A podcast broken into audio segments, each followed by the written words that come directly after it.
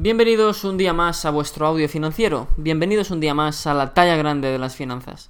Hoy os traigo un tema muy básico, pero a la vez muy importante, para poder entender el funcionamiento de los tipos de interés tanto en las cuentas corrientes como en los depósitos que podemos tener en el banco.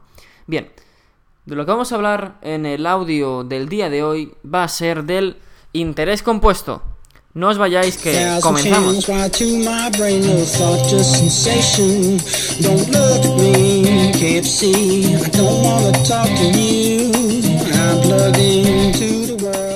Bien, como íbamos comentando, el tema de hoy es el interés compuesto. A muchos os sonará porque os han hablado de ellos en, de él en el banco, os han hecho un comentario de si te depositas tanto dinero en mi entidad bancaria, al cabo de X meses, años, vas a tener estos intereses que vas a generar.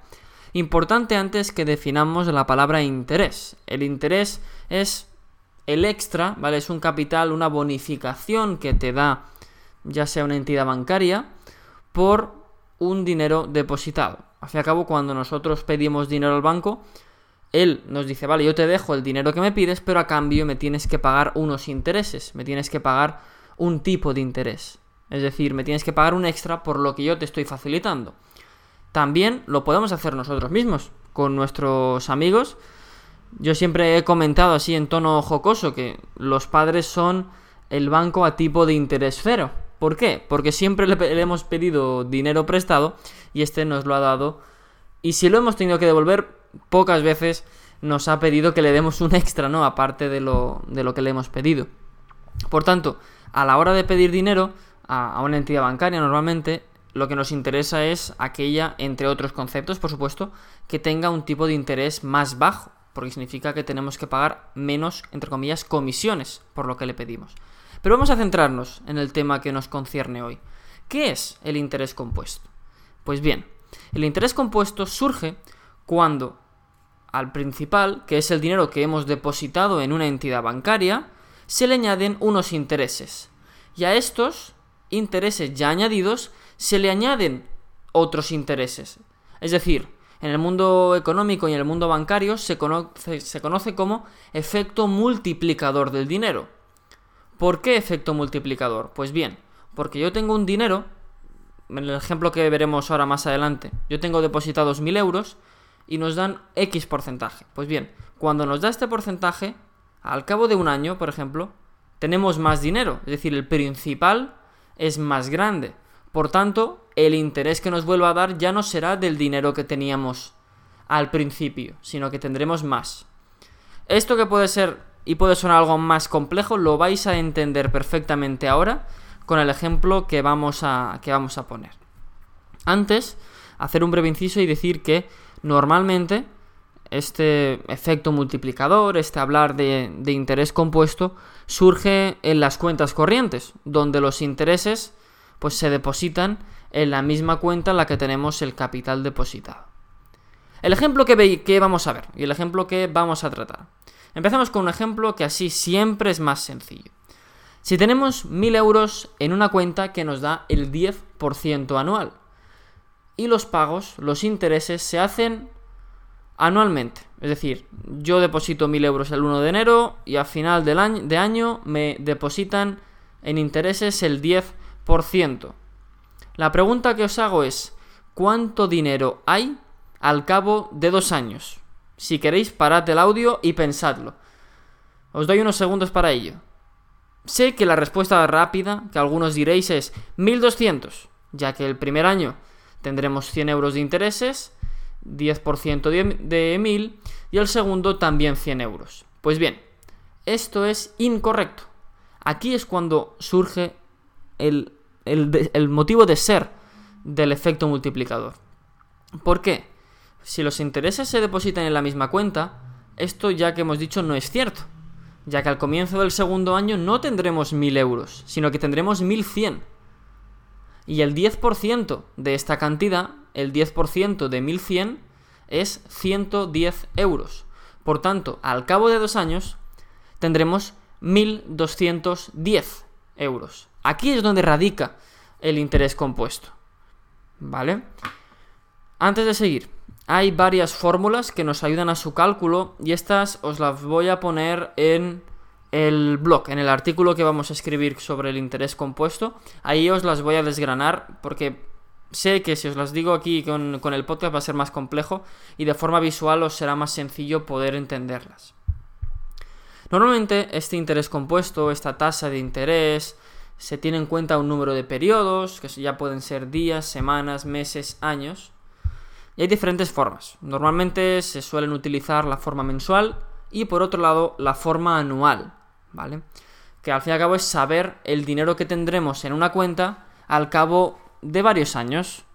Si es lo que se dice, si te dan los tipos de interés anualizados, que es lo típico que, se hace, hay una fórmula para ello, ¿vale? Pero me diréis, vale, esto me parece muy bien y lo he, lo he entendido.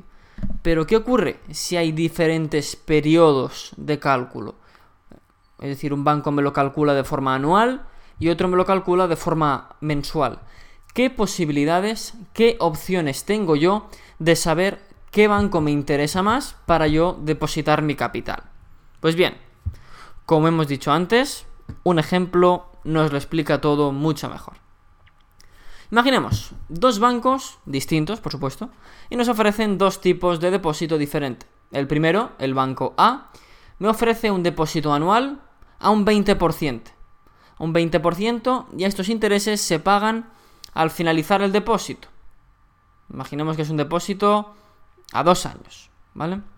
El segundo, desde el banco B, nos ofrece un depósito al 19% pero los intereses se pagan mes a mes y se reingresan en el propio depósito. Significa en el primer, en el capital, en la misma cuenta. El cálculo en el primero es muy sencillo.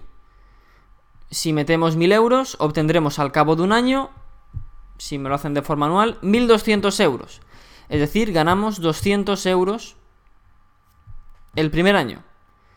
Este puede parecer muchísimo más ventajoso, pero hagamos los cálculos de interés compuesto en el caso B usando la fórmula que veréis en, el blog y aquí nos da, si anualizamos esa forma que nos lo da de forma mensual, lo pasamos a que nos lo dé de forma anual, nos dice que en el caso B, el que nos da un depósito al 19%, pero se pagan mes a mes, es decir, desgranamos ese 19% de forma mensual, utilizando la fórmula vemos que obtenemos, en el caso del banco B, 1.207,45 euros. Es decir, el pago de los intereses mensuales hace que el capital vaya aumentando con el tiempo y que dichos intereses pues generen un exceso de capital. Por eso es importantísimo no simplemente comparar los tipos de interés al comparar productos financieros, sino que también comparemos los periodos en los que nos van remunerando, nos van dando este premio, nos van dando estos intereses, ¿vale? Tened en cuenta que nos da 7 euros con 45 más el banco B que el A, ¿vale? Que es, puede parecer poco, pero si le vas sumando meses, años, y lo más importante y más fácil de ver, no pongáis 1000 euros, id añadiéndole ceros, aquí la cosa ya se va agrandando. Hay un elemento que os va a facilitar la vida para esto, y es lo que se denomina TAE, que es el tema que trataremos en el siguiente podcast, el lunes que viene a las 10. Eso sí, la ley está de nuestro lado, existe la figura de la TAE. Pese a que no lo vayamos a, hablar hoy, os voy a hacer un breve inciso de ella. Tasa anual equivalente. Lo que hace es comparar los intereses y los lleva a condiciones similares para con un simple golpe de vista saber qué condiciones tienen cada uno de ellos y cuál me puede resultar más interesante. ¿Vale?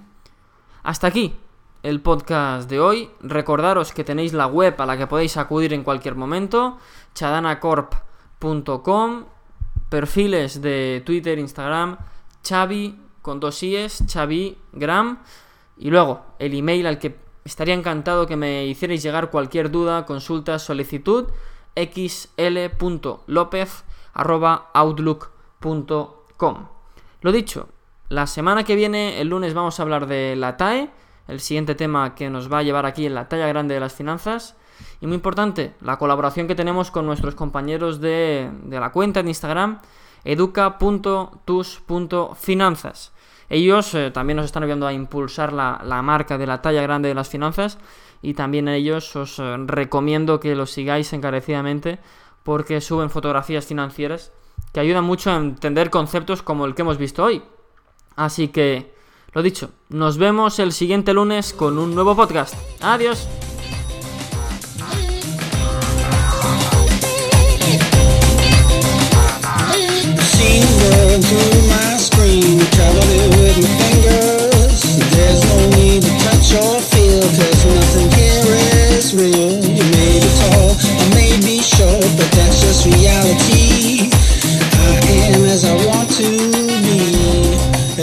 what you have.